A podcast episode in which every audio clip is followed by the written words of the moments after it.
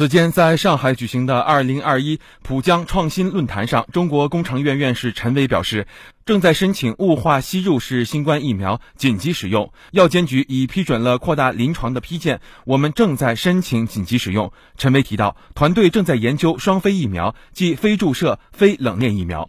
现在疫苗都是通过注射，但其实还可以通过别的方式接种的，比如雾化吸入。我们去年八月份最早发表了非注射疫苗的研究结果，去年九月二十九号在武汉开展临床实验，是吸的。陈威在论坛现场介绍。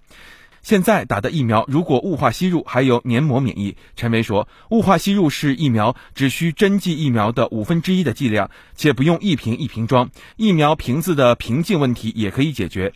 之所以能快速研发出新冠疫苗，与国家持续的科技投入分不开。陈薇介绍，科技部从八六三计划起就投入大量经费支持疫苗研发。我们现在做的腺病毒载体疫苗，二零零三年就获得了八六三的资助，从埃博拉就开始做的。针对大众关心的病毒变异对疫苗的影响，陈伟表示，团队一直在进行生物信息学的分析，目前对五个变异株较为关注，希望能通过变异株增强疫苗的免疫力，把变异毒株覆盖。